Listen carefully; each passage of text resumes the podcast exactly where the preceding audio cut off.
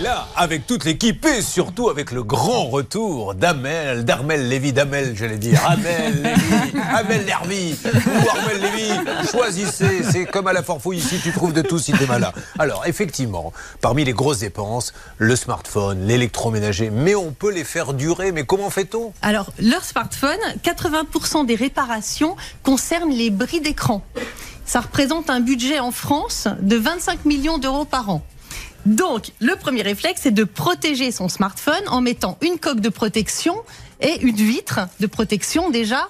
Euh, c'est pas mal en silicone ou en, en, caoutchouc parce que ça rebondit mieux quand ça tombe. C'est euh, mieux que le plastique parfois qui se brise. C'est-à-dire que là maintenant ton smartphone tombe, il rebondit, hop, tu le rattrapes en l'air comme ça à un mètre de haut. Mais est-ce que vous avez, vous avez décidé aujourd'hui de vous moquer de moi ou... Parce que j'ai l'impression que là vous vous êtes dit, vous êtes lancé un challenge, on va lui dire n'importe quoi et on va voir jusqu'où il va gober. Alors continuez. Après, il faut préserver la batterie. Il y a une chose à ne jamais faire, c'est de laisser votre smartphone se décharger complètement la journée ah. et de le recharger la nuit complètement. Parce qu'en fait, c'est très mauvais pour l'appareil euh, de le laisser brancher toute une nuit. Pour maximiser la durée de vie de votre téléphone portable, la batterie doit être chargée tout le temps entre 20 et 80 donc, euh, avant de vous coucher, vous pouvez le brancher une heure. On met le réveil en pleine nuit pour le débrancher. mais vous le débranchez. Ensuite, ne laissez pas votre smartphone en plein soleil, car quand il chauffe trop, il finit par ne plus fonctionner. C'est comme les ordinateurs.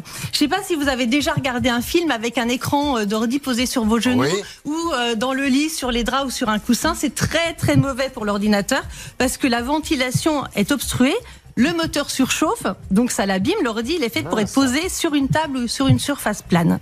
On revient maintenant à notre smartphone. Pour le nettoyer, vous pouvez utiliser un chiffon ou une chiffonnette pour les lunettes sans rien. Mais attention, je sais qu'il y en a qui utilisent leur smartphone pour lire leurs mails ou leurs messages aux toilettes. Alors je vous demanderai pas qui fait ça ici. C'est une étude euh, sérieuse Oui, oui, c'est vrai. On est sur RTL, que diable. Les, gens donc euh, vont aux toilettes pour lire leur, leur bah, euh, Non, ils vont aux toilettes et en profitent pour lire leurs messages ou leurs mails.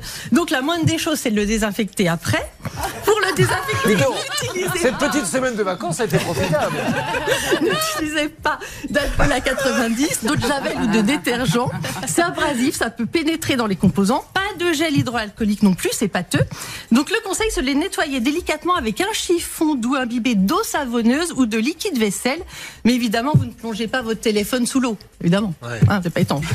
Et vous pouvez utiliser une brosse à dents. Hein. je, vous l'ai raconté hier dans, les entreprises de reconditionnement pour nettoyer euh, toutes les petites poussières qu'il y a. Ils utilisent des brosses à dents sur le bord du téléphone et c'est très efficace. Une brosse à dents propre. Y a un très beau couple tous les deux. Franchement, il y a peut-être une télé-réalité à faire.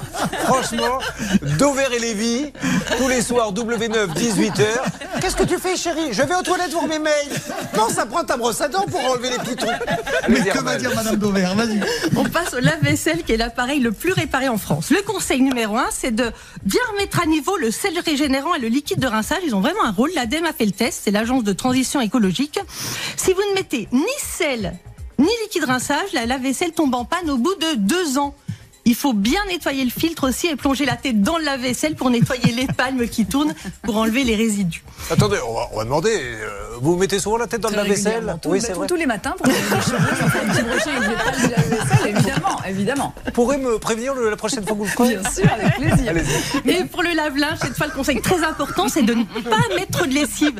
Sinon, ça bouche les tuyaux. Le quart d'un bouchon, ça suffit largement.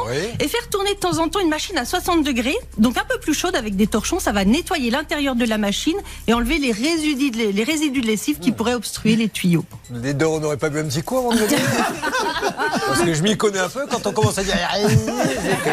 Alors, on finit par le lave-linge. Le lave-linge, bah, c'est de pas mettre. Je viens de le dire. Ah, c'était le lave-linge à l'instant, pardon. Je confondais avec le lave-linge. elle a dit. Et de la 60 degrés de temps en temps. Oui, j'écoute. On met applaudir Mélévie et on souhaite très vite qu'elle reparte en vacances pour revenir avec plein de bonnes idées.